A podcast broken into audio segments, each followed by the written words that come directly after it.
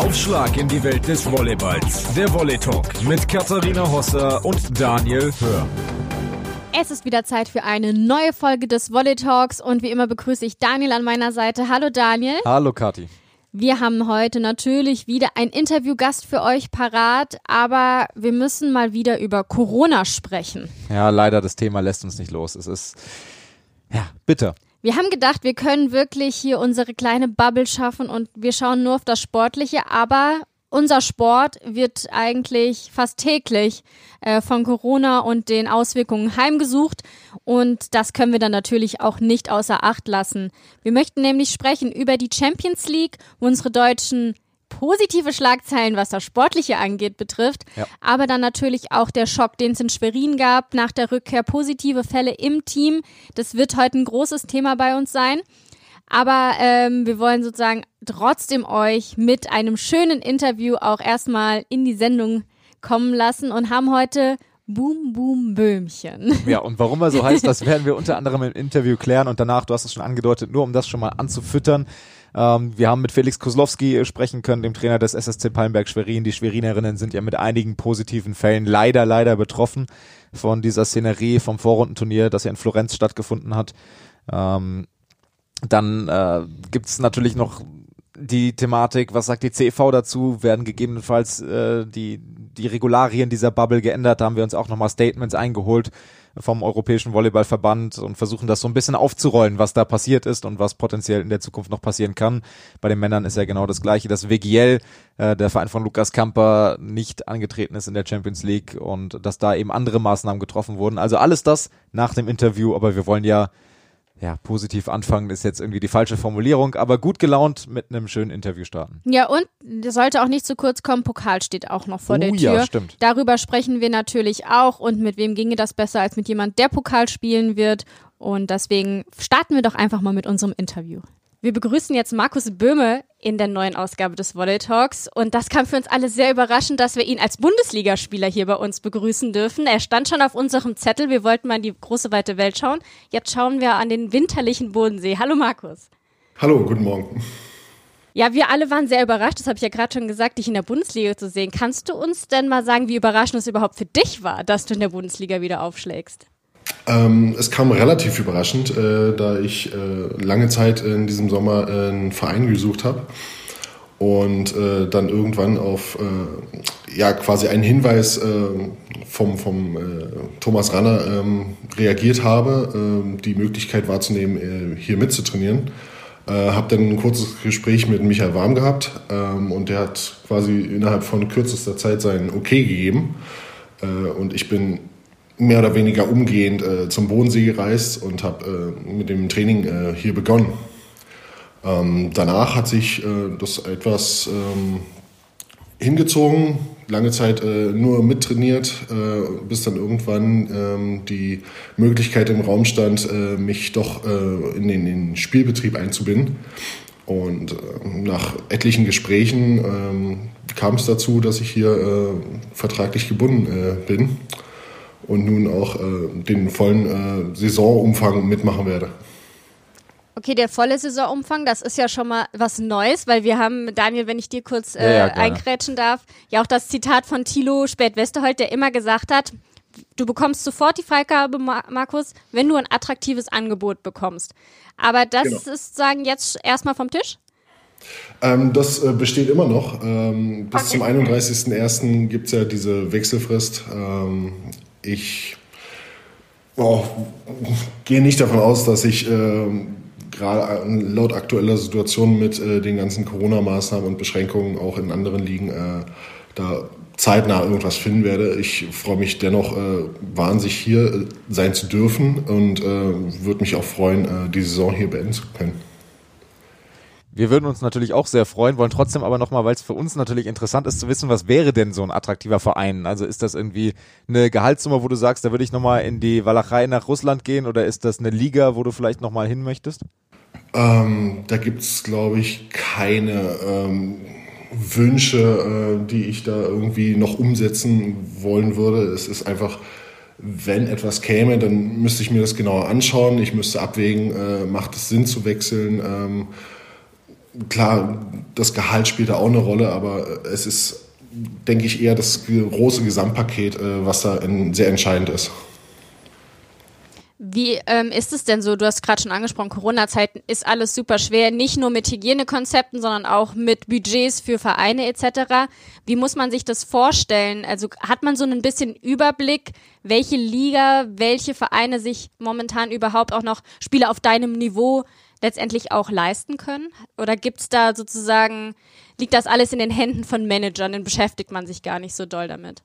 Ähm, also ich halte mich da wirklich äh, gerade sehr zurück, ähm, mich da überhaupt zu informieren. Ähm, ich habe klar meinen Manager, äh, der äh, arbeitet im Hintergrund äh, schon in die Richtung ähm, und habe mit dem auch äh, regelmäßig Kontakt. Ähm, nur lasse ich das gerade, äh, da wir jetzt auch viele Spiele haben und einiges auf dem Programm steht für den VfB, überhaupt nicht so dicht an mich ran.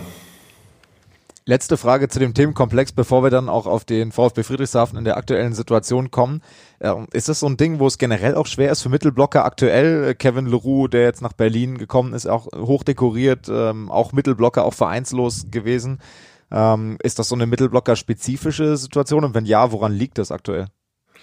Ähm, ich glaube nicht, dass es jetzt nur Mittelblocker trifft. Äh, ich denke, da haben äh, auch andere Positionen oder andere Spieler äh, das gleiche Problem. Ähm, nur sind natürlich Mittelblocker und Liberos äh, immer als letztes oder selten als erstes gefragt, sagen wir so. Ein Skandal. Ähm, schauen wir mal auf den VfB Friedrichshafen in äh, dieser Saison. Ich habe so ein bisschen das Gefühl gehabt, nachdem man äh, ja den großen Cut gemacht hat nach Vital Heinen und ja auch äh, was was die Spiele anging, ähm, eine große Veränderung gab, gab es eine schwierige Saison letztes Jahr, die ja dann abgebrochen wurde, aber habe gleichzeitig jetzt das Gefühl, dass es wieder aufwärts geht, dass das Teamgefüge passt, äh, dass es sportlich passt. Wie, das ist jetzt der, der Blick von außen sozusagen. Äh, den Blick von außen hattest du ja letztes Jahr auch. Wie fühlt sich denn jetzt von innen an? Fühlt sich auch an wie wirklich wieder eine Zeit, wo man mit Berlin auf Augenhöhe konkurrieren kann und äh, den Meistertitel auch äh, realistisch einfahren könnte, weitergedacht? Oder wie ist da die Sicht von innen? Ähm, ich meine, wir haben das Spiel gegen Berlin äh, gewonnen. Äh, ich weiß nicht, was erwartet wurde. Äh, am Ende war es ein 3-0. Ähm, ich denke, wir haben, wenn wir auf einem sehr guten Niveau äh, weiter trainieren und spielen, äh, eine realistische Chance, äh, Berlin da weitere Male zu schlagen. Ähm, das, das Teamgefüge an sich ist wunderbar. Also man, man hat hier ein sehr gutes Gefühl, äh, in die Mannschaft reinzukommen. Ähm, da gibt es viel Potenzial, äh, was, was das Niveau angeht. Äh, und ich denke, das äh, lässt ähm, auf, auf zukünftige Titel äh, hoffen. Wie überrascht wart ihr denn selber, dass es so deutlich war gegen Berlin? Das würde mich mal interessieren, weil wir waren schon alle sehr überrascht, muss ich sagen. Also ich bin nicht in das Spiel gegangen äh, und habe gedacht, okay, äh, wir werden Berlin jetzt 3-0 schlagen. Äh, ich habe einfach nur erwartet, äh, dass es ein sehr enges Match wird, da man ja doch schon äh, mit, mit Berlin mithalten kann. Äh, einfach was so die letzten Jahre so äh, aus der Erfahrung was gezeigt haben. Ähm, und äh, war dann, äh, ja, ich meine, wir haben gesehen, dass, dass wir gut miteinander harmonieren können auf dem Feld und äh, da Berlin auch echt in die Enge drängen können. Haben dann den ersten Satz gewonnen, haben den zweiten Satz gewonnen und dann merkt man dann schon, das, das geht einiges. Einiges ging ja auch in der Champions League, äh, um da mal hinzukommen. Ähm, wir haben alle, Daniel, du hast kommentiert, ne? Ja. Ich durfte. Äh, äh, durfte euch kommentieren. Ich habe als Fan vom Fernseher gesessen, beziehungsweise vom Laptop. Ähm, und ich muss sagen, ich nenne es jetzt mal die Hinrunde. Äh, habt ihr ja. bravourös äh, äh, gemeistert. Wie sehr habt ihr da schon an eurem Maximum gespielt oder geht da sogar vielleicht irgendwie noch mehr? Ich lasse gerne immer ein bisschen Raum nach oben. Ähm, klar haben wir gegen Novosibirsk äh, ein fantastisches Match äh, abgeliefert. Ähm, ich denke, es war auch entscheidend, dass wir das nicht gleich als äh, erstes Spiel hatten ähm, und sind mit äh, der anderen Mannschaft da äh, ja so ein bisschen ins Turnier reingekommen, äh, haben zueinander gefunden, einfach diesen, diesen Turniercharakter wieder geweckt äh, am zweiten Tag dann äh, die, die große Aufgabe äh, vor uns gehabt. Ähm, und auch hier nicht wirklich mit der Erwartung reingegangen, äh, das Spiel jetzt unbedingt da äh, so zu gewinnen, sondern einfach ein, von, von Natur aus ein gutes Spiel abzuliefern. Ähm, wie es am Ende ausgeht, äh, war dann irgendwo nicht so wirklich entscheidend. Ähm, wir haben einfach in dem Moment, in dieser Stunde, in diesen zwei Stunden, ähm, einfach als, als Mannschaft äh, sehr gut zusammengespielt und äh, das hat natürlich dann äh, Novosibirsk auch in Bedrängnis gemacht.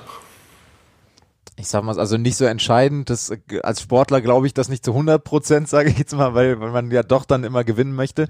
Ähm, wie ist denn jetzt die Ausgangslage? Also die Ausgangslage ist für euch ja gut ähm, jetzt beim äh, Turnier in, in Friedrichshafen auch wirklich Chancen aufs Weiterkommen zu haben, was man vielleicht vorher gesagt hat, boah, Trentino Novosibirsk, das wird schwierig. Geht ihr jetzt auch mit einer anderen Einstellung in das Turnier in Friedrichshafen oder ist es immer noch so, dass ihr sagt, wir sind trotzdem noch der Underdog gegen die beiden Top-Teams? Ähm, das so ein bisschen schon. Ähm, ich meine, Trentino bleibt äh, ja für uns jetzt im Moment noch ungeschlagen. Ähm, vielleicht äh, können wir da ja für eine Überraschung sorgen. Ähm, und Novosibirsk äh, wird, äh, so erwarte ich es einfach, äh, das zweite Spiel etwas anders gestalten, beziehungsweise äh, auch etwas konzentrierter vielleicht an die Sache rangehen ähm, und, und uns vielleicht das nicht ganz so einfach machen, wie es im, in der ersten Runde der Fall war. Jetzt möchte ich noch einmal die Brücke schlagen ähm, zum, zum Themenkomplex am Anfang, äh, Thema Champions League jetzt habt ihr das eine Turnier gespielt, das zweite kommt ja dann erst nach dieser Wechselfrist, beziehungsweise nach dem Ende der Wechselfrist. Ist das dann nochmal ein Wettbewerb, wo man sich gedacht hat, da kann ich mich nochmal international zeigen? Oder ist auch da das Thema gewesen, dass es null Rolle gespielt hat für dich? Ähm, na, ich meine, nach der Wechselfrist äh, bin ich ja dann bis zum Ende äh, der Saison ähm, auch mit der Champions League äh, voll dabei. Ähm, da brauche ich mich nicht mehr drum kümmern äh, irgendwas äh, wahrzunehmen, was, was an Angeboten reinkommt. Ähm, ich denke, das, das wird dann äh, ja, der Fokus ganz klar auf, auf äh, Meisterschaft und, und Champions League liegen. Wir wollen gleich auch noch ganz groß über das Thema Champions League sprechen, eher im Zusammenhang mit den Schwerinerinnen, äh, bei denen ja diese Blase nicht ganz so gut aufgegangen ist. Ähm, wir würden uns aber auch mal ein bisschen eure Sichtweise, du hast schon angesprochen, Turniercharakter ist nochmal was anderes als, also als normale Spieltage, sage ich mal. Ähm, wie habt ihr denn so dieses Leben in der Bubble und diese Hygienemaßnahmen, die ihr da auch einhalten müsstet, als Mannschaft wahrgenommen? Klar äh, merkt man, äh, was um einen herum so ein bisschen passiert. Ähm, ich denke, die, die äh, Situation äh, mit äh, der Halle, die hier ähm, im letzten Monat, in den letzten zwei Monaten herrschte, ist davon so ein bisschen ausgenommen. Das ist etwas anderes Thema. Ähm, ich denke, Corona schränkt uns da in, im Trainingsbetrieb nicht ganz so sehr ein. Wir können weiter trainieren, was, denke ich, ähm, ein unheimlicher Vorteil ist. Ich meine, viele Sportler können es nicht ähm, insbesondere auch Amateursport, Breitensport und das als Profi äh, machen zu können, ist äh, schon ein unglaubliches Privileg. Ähm, wir, wir dürfen spielen, wir müssen natürlich uns an die äh, ganzen Regeln anpassen, äh, weitere Tests jede Woche, ähm, die zu absolvieren und dann auch ähm, daran halten, äh, nicht so sehr in Kontakt mit, mit großen Menschenmengen zu kommen, die äh, uns wirklich nicht tangieren. Du weichst ein bisschen aus auf meine Champions League-Frage, auf die das Leben in der Bubble sozusagen. Ähm, Hattet ihr das Gefühl, dass ihr sicher seid, da wo ihr seid? Oder ich meine, ihr wart auch in Italien. Wir hatten auch äh, mit Spielern, die in Italien spielen, gesprochen, die gesagt haben, ja, also es geht hier langsam auch schon wieder um. Wir müssen super vorsichtig sein. Ähm, deswegen würde mich halt wirklich mal interessieren, wie es für euch ist. Sozusagen, ihr verlasst ja, sag ich mal, euer Friedrichshafen, sicheren Hafen in dem Sinne äh, und müsst dann nach Italien. Also das würde mich wirklich einfach nur mal interessieren. Wie, reist man da vielleicht auch mit einem mulmigen Gefühl hin, weil man ja eben auch nicht weiß, hm, weiß nicht, wie sehr nehmen die Russen das ernst? Ich weiß, Daniel, du hast in deinem Kommentar gesagt, ja, die musste man immer wieder erinnern, dass man Masken über der Nase trägt. Also daher wird mich die Sichtweise mal als Sportler interessieren. Richtig. Ähm, ich meine, seitdem äh, wir da äh, Friedrichshafen verlassen haben, äh, sind wir im Bus geblieben, haben äh, unterwegs kurz an einer fast leeren Raststätte ähm, oder einen Parkplatz eher äh, kurz gehalten, äh, sind dann aus dem Bus direkt ins Hotel ähm, und haben eigentlich, also ich habe für meinen Teil, äh, muss ich so ehrlich sagen, das Hotel nicht verlassen, außer äh, zum Training und zum Spiel zu fahren. Ähm, klar, im Hotel hat man auch äh, wieder Berührung und Kontakt mit, mit diversen anderen Leuten, äh, wenn man auch sieht, dass in der Hotel-Restaurant-Lobby äh, da jeder ein- und ausgehen kann, der äh, sich bewirten lassen will. Ähm, da muss man dann schon immer so ein bisschen vorsichtig sein und äh, einmal darauf mehr achten, Abstand zu halten. Sonst ähm, war es dann nach dem Turnier genauso wie äh, bei jedem anderen Auswärtsspiel. Äh, da macht es dann keinen Unterschied, ähm, ob es jetzt ein oder drei Tage am Stück sind. Ähm, wir sind wieder äh, heimgefahren und äh, zurück ins sichere äh, Friedrichshafen. Sehr gut. Und das hat ja auch alles äh, zum Glück funktioniert und es gab keine positiven Fälle bei euch im Gegensatz zum äh, SSC Palmberg Schwerin. Äh, du hast ja schon deine Karriere begonnen in Friedrichshafen und hast jetzt die Sicht quasi im, äh, wie sage ich das charmant, im, im reifen Volleyballalter wieder zurück zu sein, sozusagen, dort, wo alles, äh, wo alles begonnen hat. Wenn du jetzt so vergleichst, was war in der Zeit zum Anfang deiner Karriere in Friedrichshafen und was ist jetzt in Friedrichshafen? Wie würdest du das miteinander vergleichen und kann man das miteinander vergleichen? Was sind Gemeinsamkeiten, was sind Unterschiede? Ähm, kann man das miteinander vergleichen? Äh, ich würde sagen, es hat sich schon einiges verändert. Äh, es ist äh, keiner mehr hier, der, äh, den ich von damals in Erinnerung habe. Ähm, der Matthias äh, ist einer derjenigen, die äh, mal mir über den Weg gelaufen sind, aber noch nicht in der Position, äh, die er jetzt bekleidet. Äh, es hat sich wirklich einiges getan. Ähm, und ich denke, äh, vieles auch in, in Richtung Weiterentwicklung. Ähm, Unterschiede, ich meine, wir haben jetzt eine neue Halle, äh, die sogar etwas, etwas mehr Platz bietet. Ähm, was natürlich auch nicht schlecht ist. Also das, das Spiel gegen Berlin zeigt zum Beispiel, dass äh, man doch äh, einen sehr coolen äh, Spieltagscharakter hier reinbringen kann in diese äh, doch überdimensional große ähm, Messerhalle. Äh, wenn die dann äh, irgendwann mal wieder mit Zuschauern gefüllt wird, kann man sich da mit Sicherheit auf ein Spektakel äh, freuen. Daniel hatte die Frage auch gesagt, wir müssen noch mal nach der Halle fragen. Dann dachte ich so, na, Linus Weber hat uns schon gesagt, wir fühlen sich wohl in der Halle.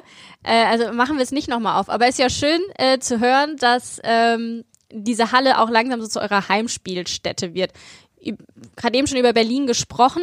Ähm, das ist vielleicht so ein Unterschied, den wir so ausgemacht haben ähm, in den letzten zehn Jahren von ersten Mal deiner Zeit ähm, in Friedrichshafen und jetzt, dass da so ein bisschen Boden verloren wurde. Man war oft auf Augenhöhe. Die letzten zwei Jahre hat Berlin auch kadermäßig wirklich ein Ausrufezeichen gesetzt. Hat man sowas im Ausland überhaupt verfolgt, was noch in der heimischen Volleyball-Bundesliga los ist? Doch immer wieder. Ähm, man hat natürlich gesehen, äh, wer so äh, jährlich äh, die Titelmeisterschaft und Pokal gewonnen hat. Ähm, ich denke, da hat es auch äh, zum Teil oft was, was mit äh, Sponsoren und äh, Budgets zu tun. Ähm, wobei ich jetzt da nicht so den genauen Einblick habe. Äh, aber gerade Berlin hat sich in äh, den letzten acht, zehn Jahren, ähm, ich sag mal, deutlich, deutlich äh, nach oben bewegt. Ähm, ich weiß nicht, wie, wie weit man das vergleichen kann. Ich glaube, da bin ich äh, vielleicht nicht der richtige Ansprechpartner dafür. Äh, aber klar, wir, solange wir äh, Berlin ähm, auf dem auf dem Parkett, äh, auf dem Feld ähm, ebenbürtig sind und, und auch schlagen können, ähm, denke ich, ist das nicht ganz so entscheidend. Ich finde es ganz interessant, äh, jetzt auch wieder die Situation zu haben. Du, du bist schon sehr in diesem Wir-Sprech und äh, bist schon wieder voll in Friedrichshafen angekommen. Ähm, das weckt bei mir so ein bisschen die Hoffnung, ist es vielleicht auch möglich, dass man sagt, ich habe es gerade eben schon angesprochen, ich glaube, man darf sagen mit 35 Jahren, äh, dass du sagst, hey, ich könnte mir auch vorstellen, jetzt hier in Friedrichshafen nochmal sesshaft zu werden und äh, die Volleyballkarriere hier ausklingen zu lassen? Oder sagst du, nee, davor kommt nochmal irgendwas im Ausland? Ähm, ans Ausklinken äh, der Karriere oder Ausklingen der Karriere denke ich noch nicht so sehr. Ähm, sesshaft zu werden, ähm, ich bin äh, die, vor der Saison äh, einfach mit der Idee äh, an, an, Vereinssuche, an die Vereinssuche gegangen, äh, dass man irgendwann äh, wieder mit Sicherheit in Deutschland spielen könnte. Ich habe es mir vorgestellt und ähm, so ein bisschen auch gewünscht, dass äh, vielleicht der ein oder andere Verein da mal wieder nachfragt. Ähm, jetzt sind wir zufälligerweise auf äh, das Thema gekommen ähm, und es hat irgendwie geklappt. Es, ich kann es mir echt gut vorstellen, äh, weitere Jahre hier äh, dran zu hängen. Würde uns natürlich sehr freuen äh, für die Volleyball-Bundesliga. In der Vergangenheit, du hast in, in, vielen großen Ligen auch gespielt. Also du, du hast ja auch den Vergleich, siehst zum einen, was kann die Volleyball-Bundesliga im Vergleich zu Polen, Russland und Co. Äh, kannst aber auch gleichzeitig äh, die anderen Ligen, die ja immer als, als so ein bisschen das Ziel von jungen Volleyballern auch genannt werden, äh, so ein bisschen beschreiben. Wenn du jetzt mal die Länder vergleichst, in denen du gespielt hast, auch Griechenland, da haben wir von Saskia Hippe viel gehört in der letzten Episode. was sind so die, was sind so die Unterschiede und Gemeinsamkeiten in der sportlichen Qualität und auch in Sachen Fankultur der verschiedenen Ligen, die du kennenlernen durftest in deinem Volleyballerleben? Mm, da macht, glaube ich, Griechenland äh, den, den, den, Spitzenreiter, äh, ich würde fast sagen, so ein bisschen zusammen mit der Türkei, wobei Griechenland da einfach äh, noch einen Schritt weiter ist, äh, was die Fankultur angeht. Ähm, die sind einfach so ähm, mit, mit Herzblut und einer, ich sage schon fast Verrücktheit äh, dabei, ähm, wobei es denen gar nicht so sehr um den, den einzelnen Sport äh, per se geht, sondern die wollen den Verein unterstützen. Und da spielt es fast keine Rolle, ähm, ob es jetzt Fußball ist, ob es Volleyball ist oder Wasserball in Griechenland, äh, in Athen.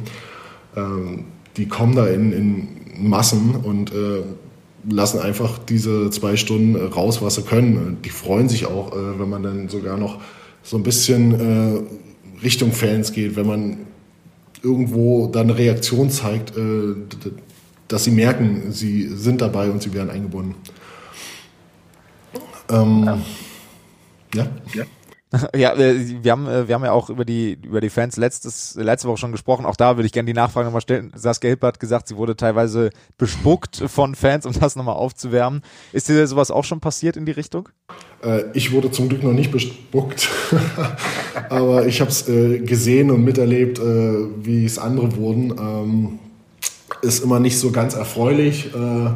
aber gerade dort in Griechenland ist es wahrscheinlich irgendwie so ein bisschen normal. Also ich meine, die Fans, die machen das nicht nur einmal. Äh, da wird jeder äh, Gast, der zum Beispiel nach Thessaloniki kommt, äh, wirklich mit, mit einem Hass beziehungsweise ja als, als wirklicher Rivale gesehen und dementsprechend tun die Fans auch ähm, alles, um da ja, die, den, den Gast einzuschüchtern man muss dann auch sagen, also es klingt ja dann natürlich auch sehr negativ, wenn man äh, sowas dann erzählt, aber die, ich, ich, mir läuft dann immer auch so ein bisschen Gänsehaut über den Rücken, wenn ich mir vorstelle, wie fanatisch da das Publikum ist. Das war jetzt so die Fanseite und wie ist so auf sportlicher Seite? Was war für dich die sportlich attraktivste Liga, in der du bislang unterwegs warst?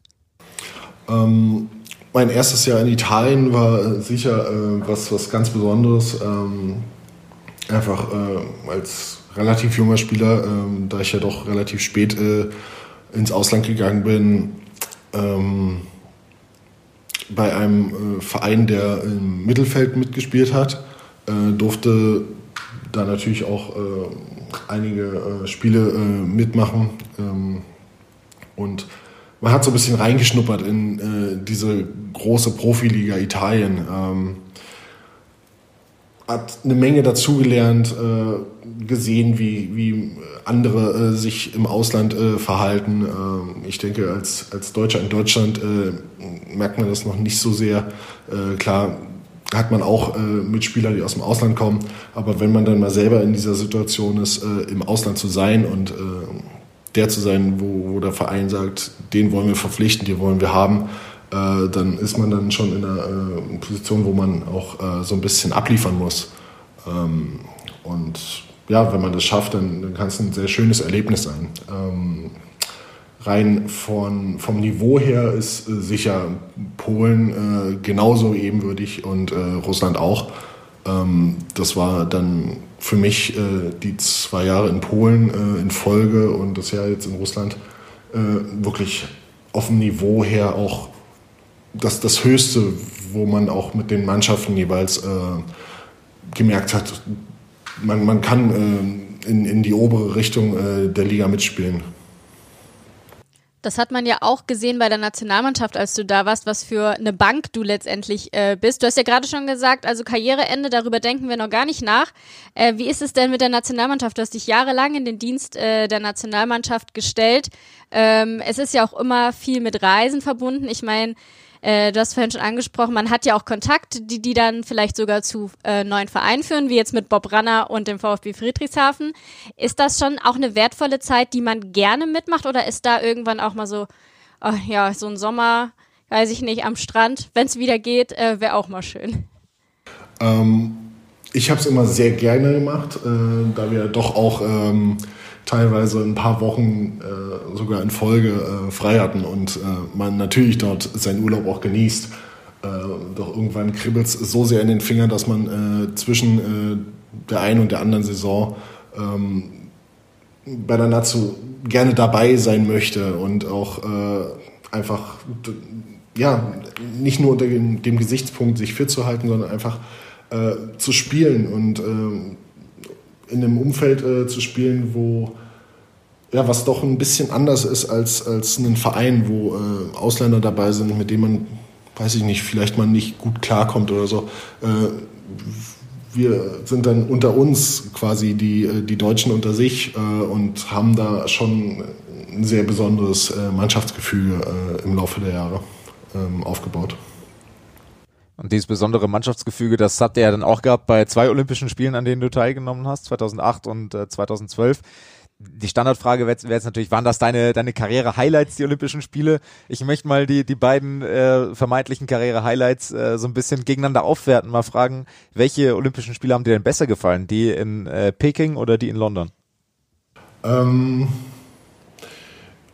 muss, ich, muss ich ehrlich sagen, äh, die in London. Ähm, haben mir schon besser gefallen, nicht nur wegen dem Ergebnis, was wir erzielt haben, äh, sondern auch, weil äh, man sich etwas mehr auf den Sport konzentrieren konnte. Ähm, also aus meiner Sicht heraus, ich kannte schon, was, was mich da erwartet. Es ist äh, unglaublich viel Ablenkung da, äh, der man sehr leicht verfallen kann.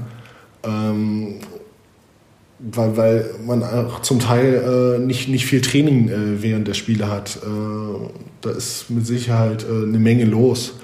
Ähm, und klar, es ist einfach äh, dann äh, der, der sportliche Reiz, sich verbessern zu wollen, vorhanden. Abschließend müssen wir jetzt natürlich noch auf das Spiel schauen, das wenn unser Podcast rauskommt, am Abend stattfindet, nämlich das Pokal-Halbfinale. Ähm, lustigerweise spielt ihr ja direkt äh, zwei Spiele hintereinander gegen Frankfurt. Ich gehe mal davon aus, dass das im Pokal eher das ist, wo man gewinnen möchte, weil dann würde es nach Mannheim gehen.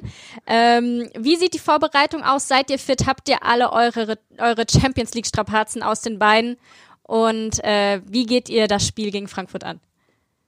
Ähm nach der Champions League hatten wir ja äh, zwei Tage frei, uns äh, komplett äh, zu erholen. Äh, sind jetzt äh, wieder voll im Training drin. Ähm, Frankfurt ist mit Sicherheit äh, kein Gegner, den wir unterschätzen sollten. und klar, das Spiel muss gewonnen werden. Ich gehe mit keinem an oder mit keiner anderen Erwartung an dieses Spiel ran. Und ich glaube, dass wir das, äh, solange wir auf einem einigermaßen guten Level äh, wieder äh, zusammenspielen, ähm, auch schaffen werden. Kati wird auch gleich sagen, um wie viel Uhr es das äh, zu sehen gibt. Ich bin jetzt, das war so ein schönes rundes Ende des Interviews eigentlich und ich muss wieder alles zerschießen, aber mir, mir fällt, mir fällt was ein. Ähm, dein Spitzname ist ja Boom Boom Böhmchen, wenn ich das äh, richtig äh, weiß. Boom Boom, verstehe ich, woher das kommt, aber woher kommt diese Verniedlichungsform bei jemandem, der weit über zwei Meter ist, der eine richtige Kante vorne am Netz äh, ist? Woher kommt das? Ähm, ich muss gerade überlegen, woher das genau kommt, aber äh, es war auf jeden Fall in der Zeit, wo ich hier in Friedrichshafen war, ähm, beziehungsweise so ein so ein Stück davor. Ich habe ja äh, dann, zumindest kann ich mich daran erinnern, äh, bei Stenu damals äh, schon in der Nazi äh, mitspielen dürfen. Und da war ich noch nicht beim äh, VfB. Äh, da kam schon das eine oder andere Mal Böhmchen geflogen. Also das war so, so ein bisschen der, der Spitzname, äh, der mir äh, verliehen wurde. Und ja, das Boom Boom äh, hat sich damals, glaube ich, schnell äh, gefunden.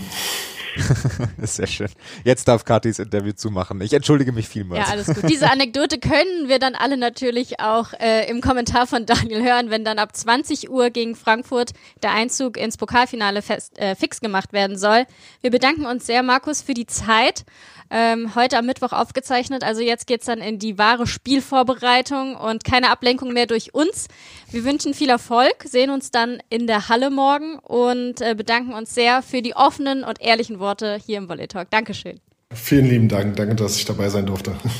Ja, wir haben ja gerade schon die Einschätzung des Sportlers haben wollen. Jetzt wollen wir selber auch noch ein bisschen über den DVV-Pokal yes. sprechen. Halbfinalzeit am Donnerstagabend auf Sport 1 in der Konferenz, aber auch in den Einzelstreams Ab 20 Uhr könnt ihr da verfolgen, wer es denn nach Mannheim schafft. Bei den Frauen haben wir das ja schon geklärt.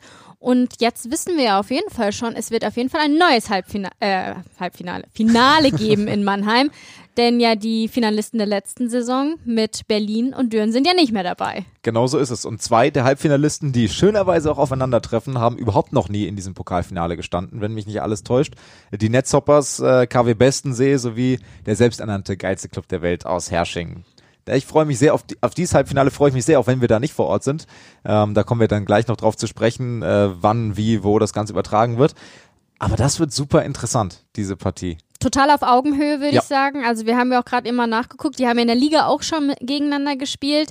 Da hatte Hersching zwei Punkte mehr am Ende auf dem Konto, hat mit 3-2 gewonnen.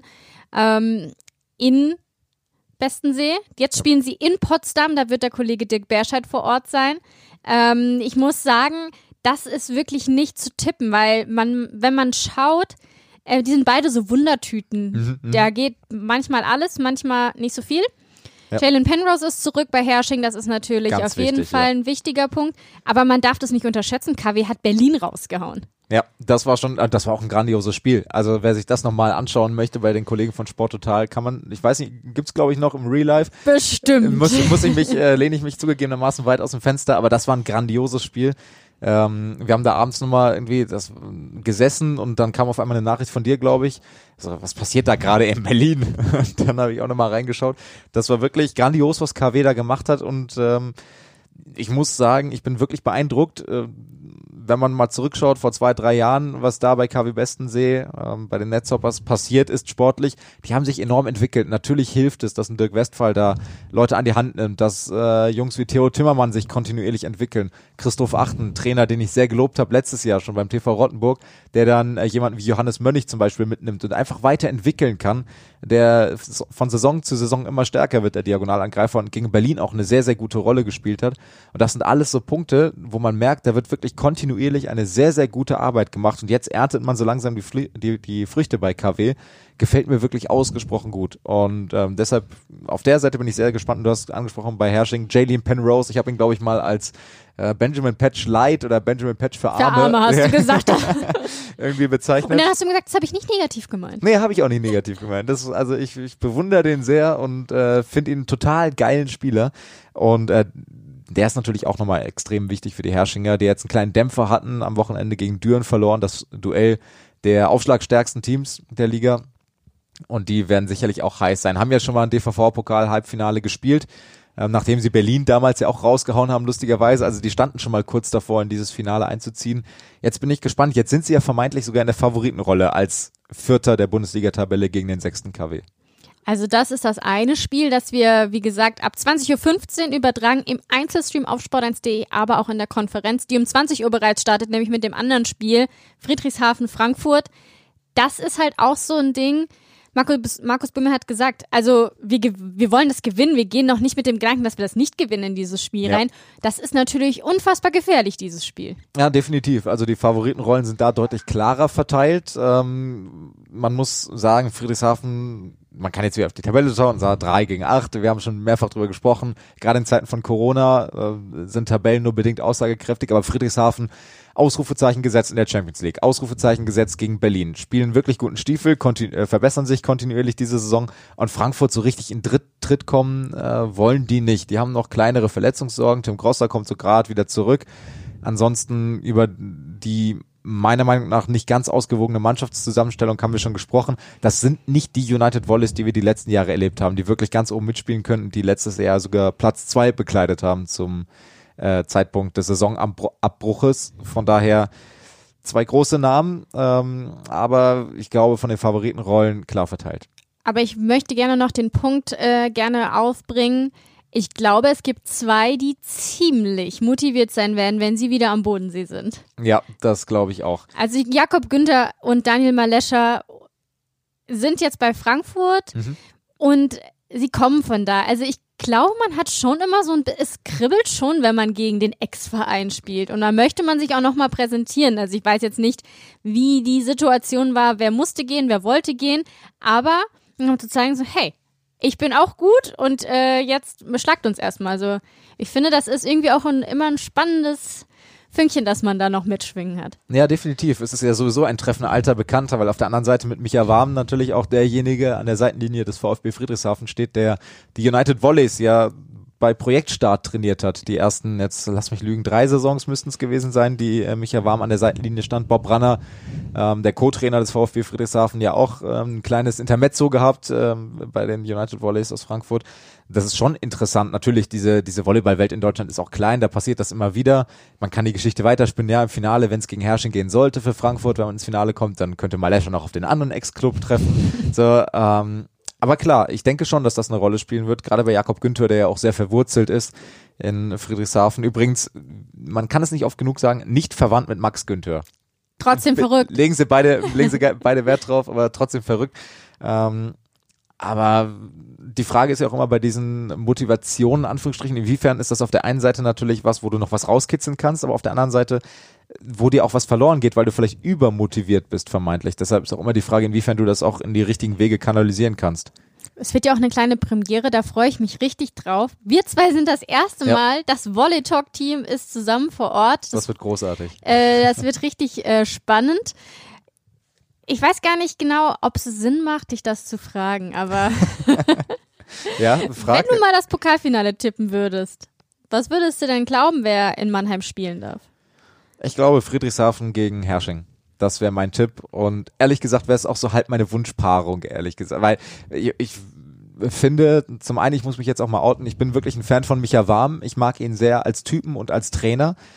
Äh, die Art und Weise, wie er junge Spieler entwickeln kann, finde ich unheimlich wichtig auch für den deutschen Volleyballsport. Und auf der anderen Seite Herrsching ist einfach, also zum einen hier bayerischer Lokalpatriotismus äh, vermeintlich und zum anderen ähm, ist einfach die Storyline von Herrsching total geil zu sagen, wir sind in der zweiten, dritten Liga, ich weiß nicht, wann sie angefangen haben zu sagen, wir sind die geilsten, wir sind der geilste Club der Welt, hier Lederhosen, Trikots und ab dafür. Und man das aber trotzdem mit geschicktem Marketing und eine, einem guten wirtschaftlichen Aufbau geschafft hat von Privatmitteln, Max Hauser, ähm, André Bugel und Fritz Frömming, die ja da viel Geld reingeschossen haben, das so aufzubauen, dass das jetzt ein Konstrukt ist, was läuft, was jetzt in den Audi Dome eigentlich gehen wollte diese Saison, was sich einfach kontinuierlich vergrößert hat und äh, was auch jetzt sehr, sehr gut im Verhältnis auch zu anderen Teams durch die Krise geschifft ist. Und ich finde, dass die das auch einfach verdient haben, da nochmal an, an ganz prominenter Ort und Stelle, an ganz prominentem Ort und Stelle in Mannheim da die Früchte dessen zu ernten. Und das würde mich, ohne jetzt irgendwie was Negatives über KW zu sagen, ähm, hab ja schon gesagt, hast du schon sehr gelobt. Aber, aber die Storyline wäre einfach geil. Wenn, Aber du machst dir deinen Lokalpatriotismus auch so ein bisschen, wie du willst, ne? Natürlich. Mal, mal bist du der Hesse hier, Gude und so und jetzt. Ähm ja, das eine ist die Herkunft, das andere ist der Wohnort. Das lässt sich ganz einfach erklären. Okay, alles klar. Ähm, ein Punkt, den wir, äh, Markus Böhme gerade eben schon besprochen haben, möchte ich ehrlich gesagt nicht unterstreichen. Du hast dieses Hoch bei der Champions League. Du spielst ein unfassbares Turnier gegen die besten Mannschaften Europas. Ja hattest jetzt natürlich ein bisschen Pause und jetzt musst du dich wieder hochfahren für dieses Pokalspiel. Mhm. Ähm, wie glaubst du, diese Erinnerung auch von der Champions League und diese Glücksgefühle, die man da auch einfach hat, weil man auch gegen wirklich ähm, Teams, wo man eigentlich gedacht hat, man keine Chance gewonnen hat, Glaubst du, dass man das irgendwie transportieren kann, jetzt dann in die Messehalle? Boah, ich glaube zum gewissen Teil, klar, also letztendlich, wo ist unser Phrasenschwein hier? Katsching, kommt wieder ein bisschen, kommt ein bisschen was an Münzgeld rein.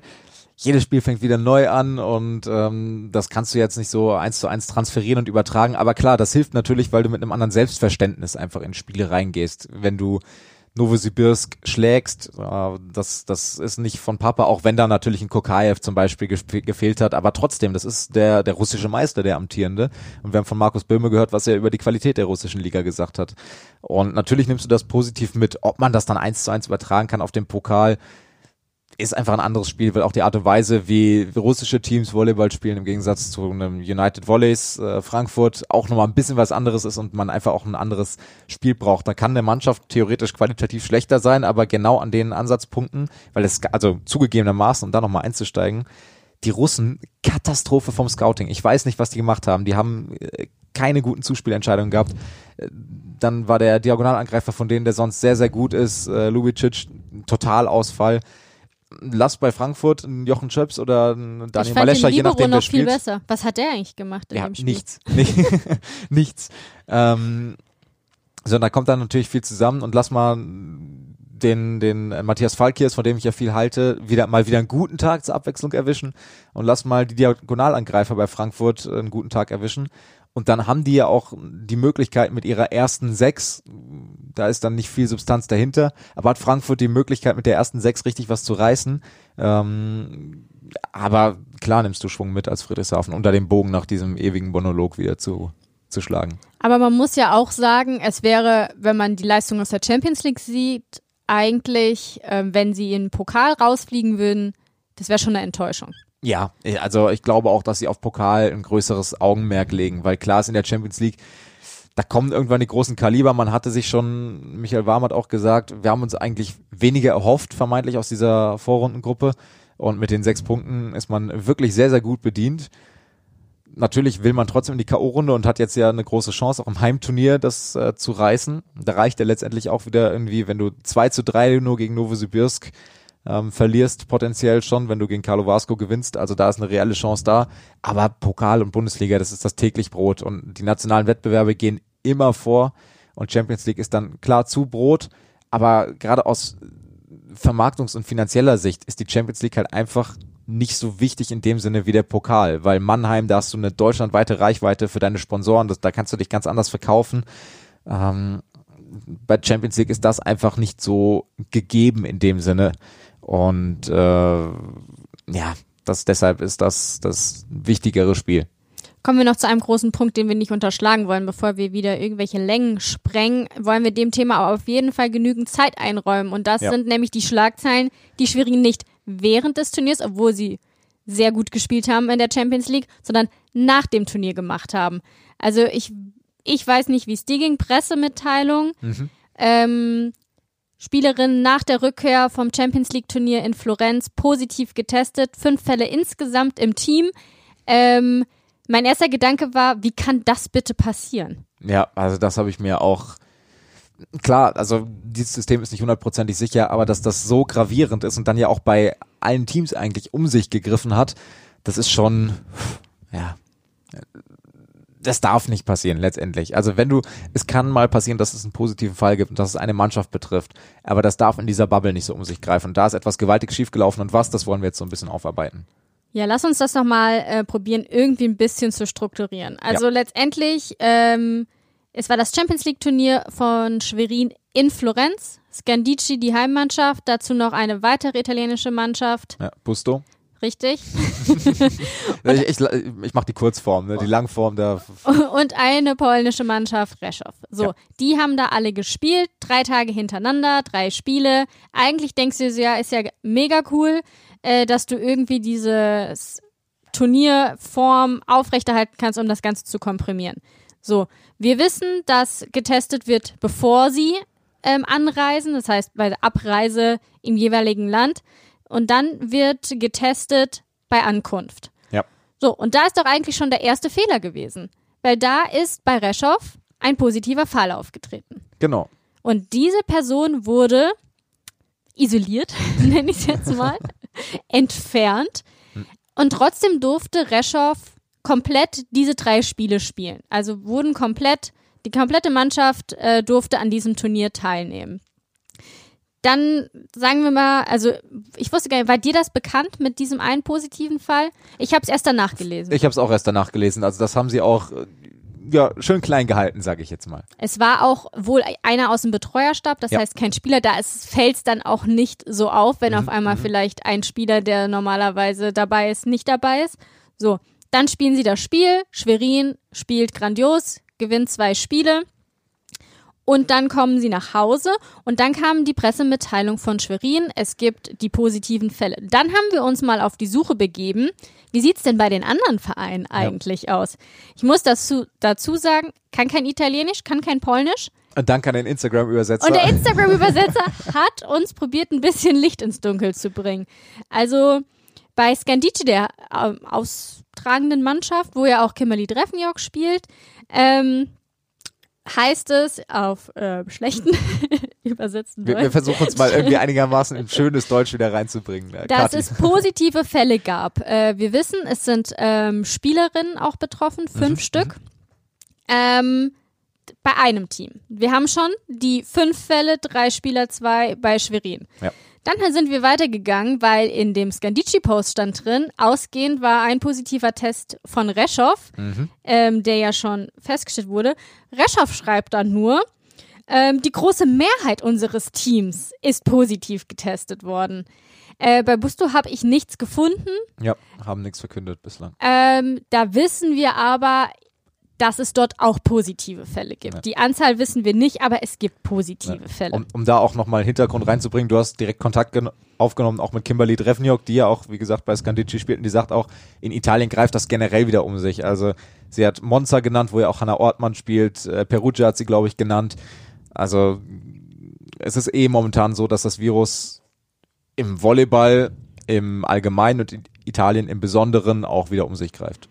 Kurzer Einwurf von mir an der Stelle. Alles gut. Wir haben dann ja, wie, was wir schon gesagt haben, wir haben uns dann irgendwie mal gefragt, wie kann das denn passieren? Ja. Und dann hast du mal mit der CV, die ja Ausrichter der Champions League sind, Mhm. Kontakt aufgenommen. Ähm, möchtest du da vielleicht einmal kurz Ja. uns mitnehmen, was die denn sagen? Weil in unserer Welt müsste das der sicherste Ort sein für die Spieler, damit das überhaupt stattfinden kann. Ja, also erstmal ganz, ganz wild, ähm, weil ich spezifische Fragen gestellt habe und allgemein vorbereitete Antworten bekommen habe, was dann nicht so richtig in die, in die Stichrichtung ging, was mich interessiert hätte. Ich versuche es mal so ein bisschen aufzubereiten. Also zunächst mal sagt die CV, unser Konzept ist geil, äh, wir können spielen und ähm, das ist schon eine großartige Errungenschaft, dass diese Champions League stattfinden kann.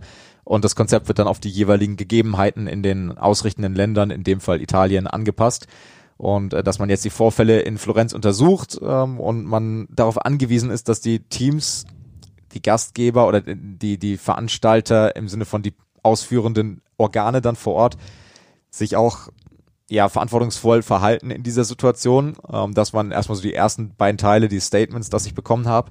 Und dann geht es jetzt inhaltlich also rein. Es wird geschrieben, ein Mitglied des Staffs bei Reschow wurde drei Wochen vor dem Turnier schon einmal positiv getestet. Übrigens, äh, das ist meine Übersetzung des Englischen, beziehungsweise meine sinngemäße Übersetzung, das ist jetzt kein wörtliches Zitat. Ein Mitglied des Staffs äh, bei Reschow wurde drei Wochen vor dem Turnier schon einmal positiv getestet, da die Bestimmungen in Italien und die internationalen Standards, so wurde es formuliert, dann sagen, dass er dann nicht mehr ansteckend sei oder nicht mehr gefährlich sei in dem Sinne. Ähm, deshalb durfte er dann mitkommen, weil eben diese 14-Tage-Frist, die auferlegt ist, überschritten wurde. Nachdem die Person dann vor Ort positiv getestet wurde, was du gerade beschrieben hast, ist sie dort sofort in Isolation gesteckt worden für die ganze Turnierdauer. Nach 48 Stunden wurde eine weitere Person positiv getestet und isoliert. Also bei diesem zweiten Test sozusagen vor Beginn des Turniers. So, das äh, das Statement zu den positiven Fällen bei Reschow bei Ankunft. Dann äh, zuletzt wurde noch geschrieben, wir passen die Richtlinien ständig auf die Gegebenheiten an. Die CV ist im Austausch mit den Gastgebern vor Ort, beziehungsweise dann den ausführenden Organen vor Ort, äh, damit alles eingehalten wird und äh, man möchte die Schnelltests nochmal verstärken. Wo ich mich frage, Entschuldigung, dass ich das so sage, da hat man doch null, also ist da in irgendeiner Form medizinisches Personal und medizinischer Rat beteiligt, weil ich stelle mir sofort die Frage, Inkubationszeit, der zwei bis fünf Tage ist die, glaube ich, je nachdem. wenn dieser, also du kannst einen negativen Test haben, aber theoretisch zwei Stunden später oder einen Tag später oder wie auch immer, kannst du dann ansteckend sein, weil nur weil du das Virus in dir trägst, es noch nicht heißt, dass du in dem Moment des Testes ansteckend bist, ansteckend bist oder genug Viruslast hast, um positiv getestet zu werden. Und diese Inkubationszeit ist der entscheidende Faktor, was natürlich das System auch extrem schwierig macht, weshalb man, wenn man ganz sicher gehen will, eigentlich sagen müsste, alle müssen fünf Tage vor Turnierbeginn da sein, getestet werden, isoliert werden und dann bist du safe. Geht natürlich auch nicht. Das ist uns auch allen bewusst. Aber dann muss es einfach so sein, wie jetzt beim Verein von Lukas Kamper, bei WGL, wo man sagt, es gibt einen positiven Fall bei uns, wir treten dieses Turnier nicht an. Ciao, Kakao. Ohne uns. Damit schützt du die anderen. Und das kann doch nicht sein, ich habe einen positiven Test, komm dahin, hab noch mal jemanden, also wurde offenbar schon jemand angesteckt und ich sage, nee, mein Team kann trotzdem spielen, weil die beiden haben wir jetzt isoliert und die anderen Tests waren negativ. That's not it. Sorry. Und das da ist große eine Problem Lücke im ist Konzept. ja letztendlich, weil wir ja auch wissen, es war ein Staff-Mitglied. Ich weiß, jeder ist wichtig, aber er wurde positiv getestet. Dann bleib halt bitte zu Hause. Ja. Also letztendlich ist ja vorsätzlich so jemanden mit auf Reise zu schicken. Also ich weiß nicht, wie die Tests in, in Polen sind, aber die müssen doch eigentlich auch, bevor sie losfahren, testen. Ja, ja. Ähm, wenn er im Schnelltest positiv ist, ja, vor allem, wenn er vor drei Wochen positiv war. Dann, Heißt dann ist doch ja. besonderes Augenmerk, sorry, ja. Ja. Das regt mich auf. macht es letztendlich, muss man ja auch, wie du sagst, im Sinne aller letztendlich denken, macht es Sinn, dass diese Person sich mit in ein Flugzeug, in einen Bus oder sonst wo setzt. Ähm, das finde ich ist halt das große Problem, ist verantwortungslos von dem Verein, Ja.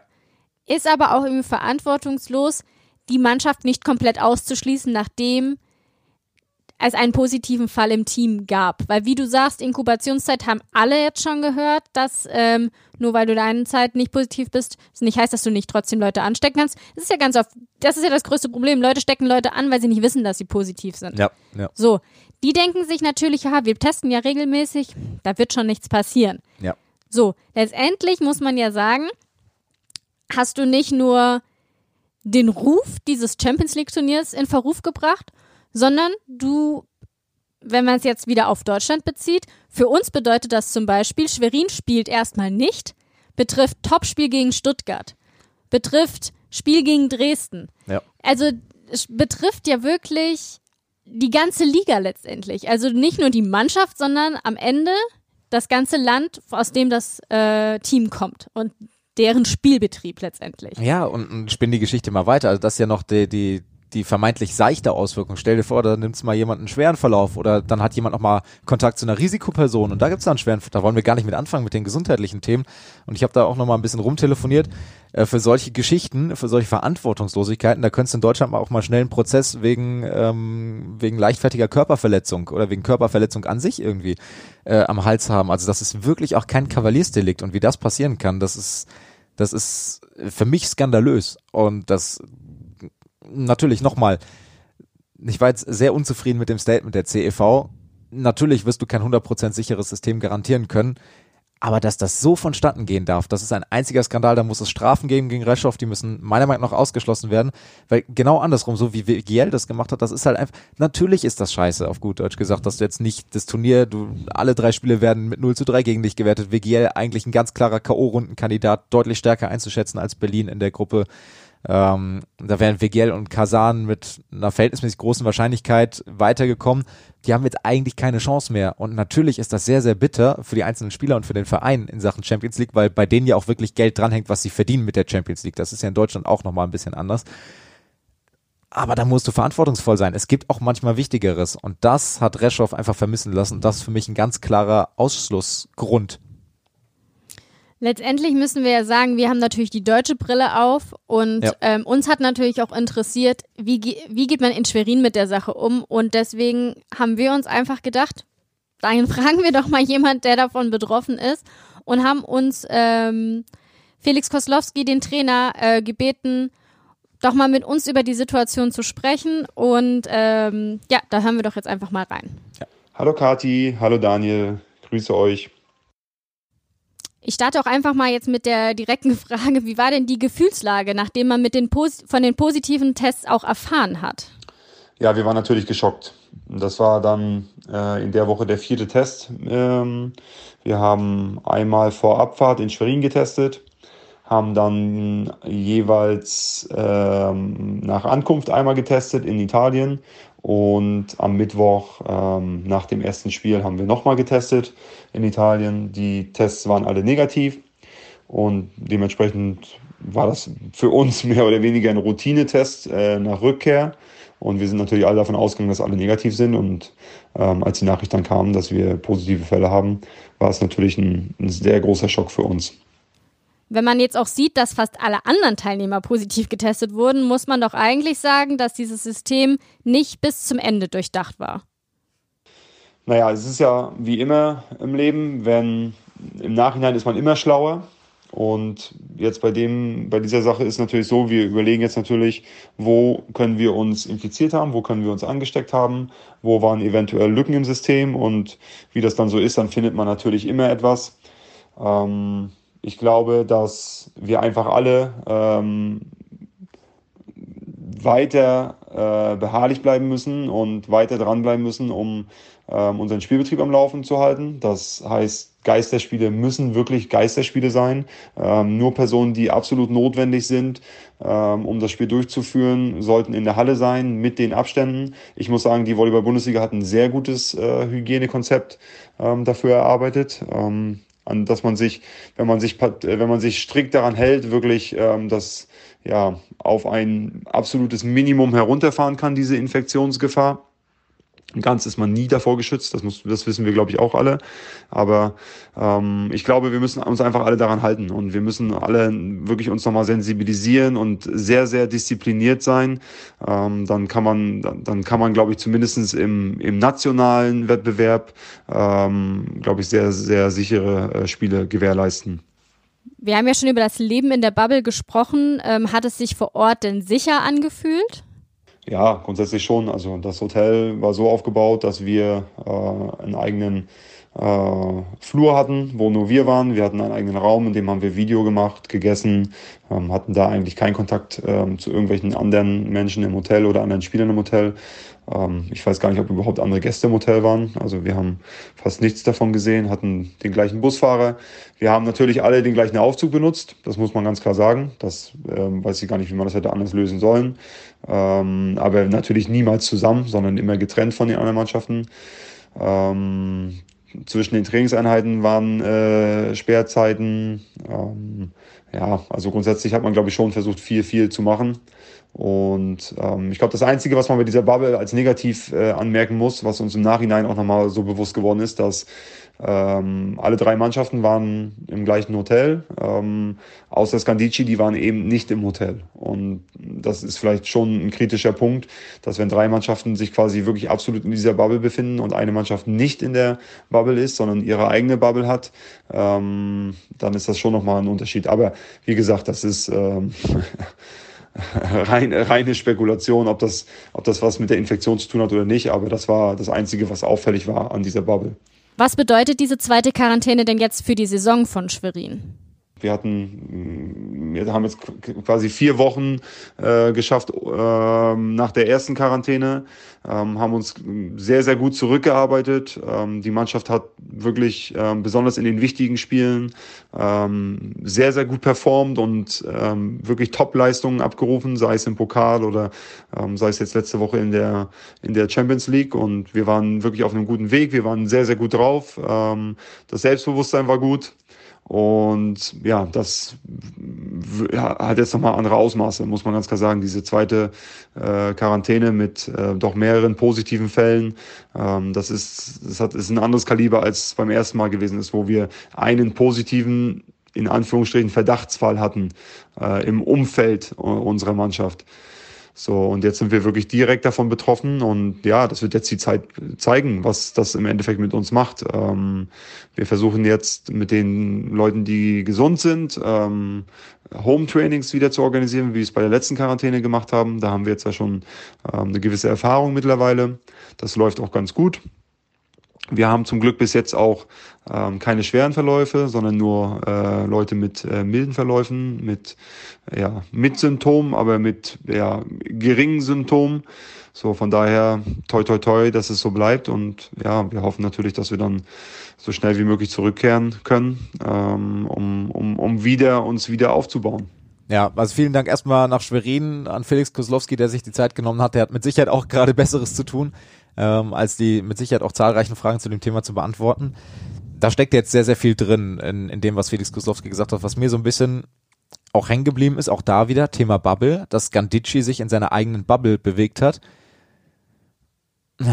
Suboptimal, um es mal so zu formulieren. Ähm, das, was er formuliert hat, jetzt am Ende auch mit den äh, mit den Auswirkungen, die das auch wieder hat auf das Team, nochmal eine Quarantäne, Home-Training, klar, das ist jetzt geübt im, in Anführungsstrichen ähm, und einfach die Hoffnung, dass es bei den milden Symptomen bleibt.